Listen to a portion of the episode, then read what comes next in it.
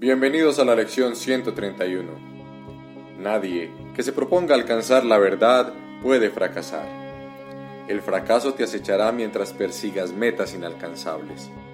Busca lo permanente en lo pasajero, el amor donde no lo hay, la seguridad en medio del peligro y la inmortalidad en las tinieblas del sueño de muerte. ¿Quién puede triunfar cuando la contradicción es el marco de su búsqueda así como el lugar a donde va en busca de estabilidad. Las metas que no tienen sentido no se logran. No hay manera de alcanzarlas, pues los medios que empleas para ello están tan desprovistos de sentido como ellas mismas. ¿Quién puede esperar alcanzar algo valiéndose de medios tan desatinados? ¿A dónde podrían conducirte? ¿Y qué pueden lograr que ofrezca alguna esperanza de ser real? Ir en pos de lo imaginario conduce a la muerte porque es la búsqueda de lo que no es nada, y mientras la buscas, la vida está clamando por la muerte. Quieres estar a salvo y tener seguridad, mientras que en tu corazón clamas por peligro, así como por protección para el mísero sueño que urdiste. No obstante, la búsqueda es inevitable aquí. Para eso viniste, y es indudable que harás lo que viniste a hacer. Pero el mundo no puede determinar la meta que debes perseguir a menos que tú le otorgues ese poder.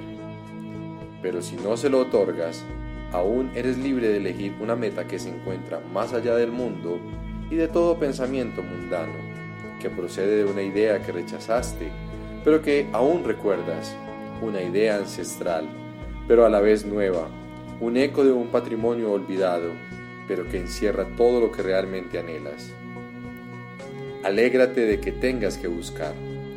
Alégrate también de aprender que lo que andas buscando es el cielo y de que no puedes sino alcanzar la meta que realmente deseas. Nadie puede dejar de querer esta meta, ni nadie puede, en última instancia, dejar de alcanzarla. El Hijo de Dios no puede buscar en vano, a pesar de que trata de demorarse, de engañarse a sí mismo y de pensar que lo que busca es el infierno. Cuando se equivoca, encuentra corrección. Cuando se extravía, se le conduce de nuevo a la tarea que le fue asignada. Nadie puede permanecer en el infierno, pues nadie puede abandonar a su Creador ni alterar en modo alguno su perfecto, intemporal e inmutable amor. Hallarás el cielo. Cualquier otra cosa que busques que no sea esto se desvanecerá, mas no porque se te vaya a quitar, sino porque realmente no la deseas alcanzarás las metas que realmente anhelas y esto es tan seguro como que Dios te creó libre de pecado. ¿Por qué esperar al cielo? Se encuentra aquí hoy. El tiempo es la gran ilusión de que el cielo se encuentra en el pasado o en el futuro. Mas esto no puede ser cierto si el cielo es el lugar donde Dios dispone que su Hijo esté. ¿Cómo iba a ser que la voluntad de Dios estuviese en el pasado o aún por cumplirse? Lo que Él dispone está aquí, ahora mismo, sin pasado y completamente sin futuro, y tan alejado del tiempo como lo está en una pequeña vela de una estrella distante o lo que elegiste de lo que realmente deseas. El cielo sigue siendo la única alternativa a este extraño mundo que construiste y a todas sus idiosincrasias a sus patrones cambiantes y metas inciertas, a sus dolorosos placeres y trágicas alegrías. Dios no creó contradicciones. Lo que niega su propia existencia y se ataca a sí mismo no es parte de él. Dios no creó dos mentes, de las que el cielo es el grato efecto de una y la tierra lo opuesto al cielo desde cualquier punto de vista, el lamentable resultado de la otra. Dios no está en conflicto, ni su creación está escindida en dos. ¿Cómo iba a ser posible que su Hijo estuviese en el infierno cuando Dios mismo lo ubicó en el cielo? ¿Cómo podría Él perder lo que la voluntad eterna le dio para que fuera su morada para siempre? No sigamos tratando de imponer una voluntad ajena al único propósito de Dios. Él está aquí porque esa es su voluntad y lo que su voluntad dispone se encuentra aquí, ahora, más allá del alcance del tiempo. Hoy no elegiremos una paradoja en lugar de la verdad. ¿Cómo puede el Hijo de Dios concebir el tiempo para que anule la voluntad de Dios? Al hacer eso, niega lo que él mismo es y contradice lo que no tiene opuestos. Cree haber hecho un infierno en contraposición al cielo y morar en un lugar que no existe, mientras que el cielo es el lugar que no puede encontrar. Deja hoy atrás esos pensamientos tan absurdos y abre tu mente a ideas verdaderas. Nadie que se proponga alcanzar la verdad puede fracasar. Y es la verdad lo que hoy nos proponemos encontrar.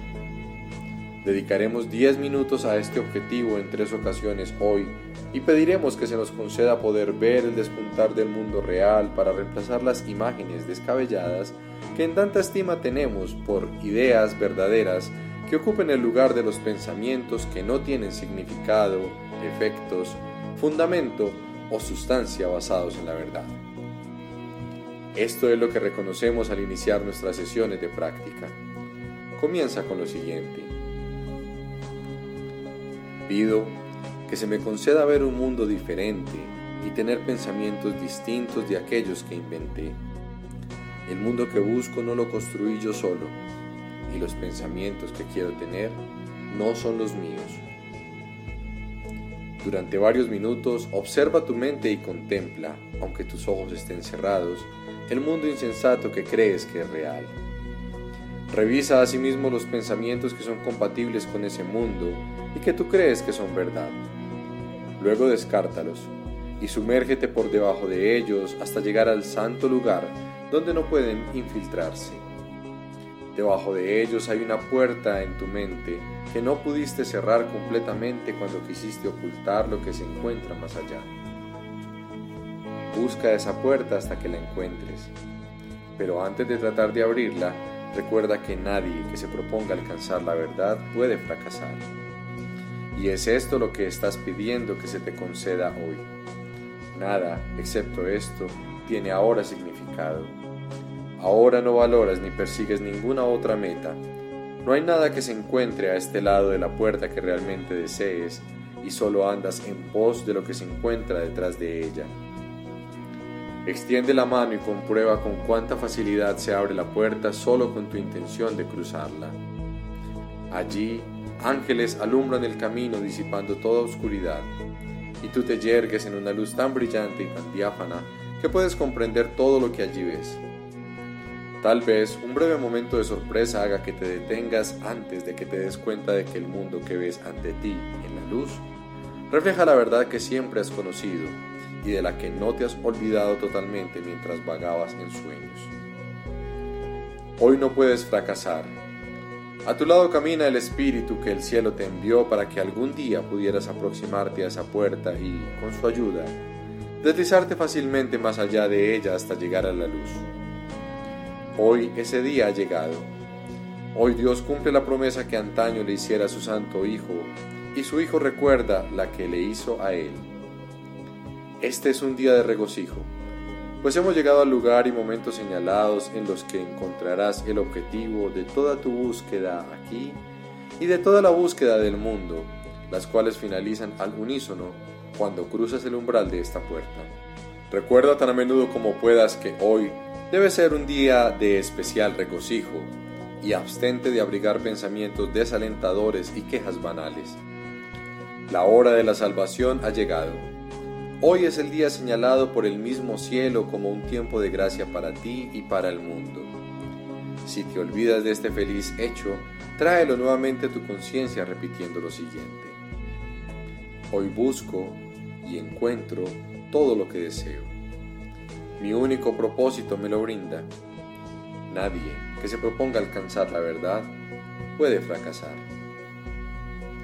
Nos vemos en la próxima lección.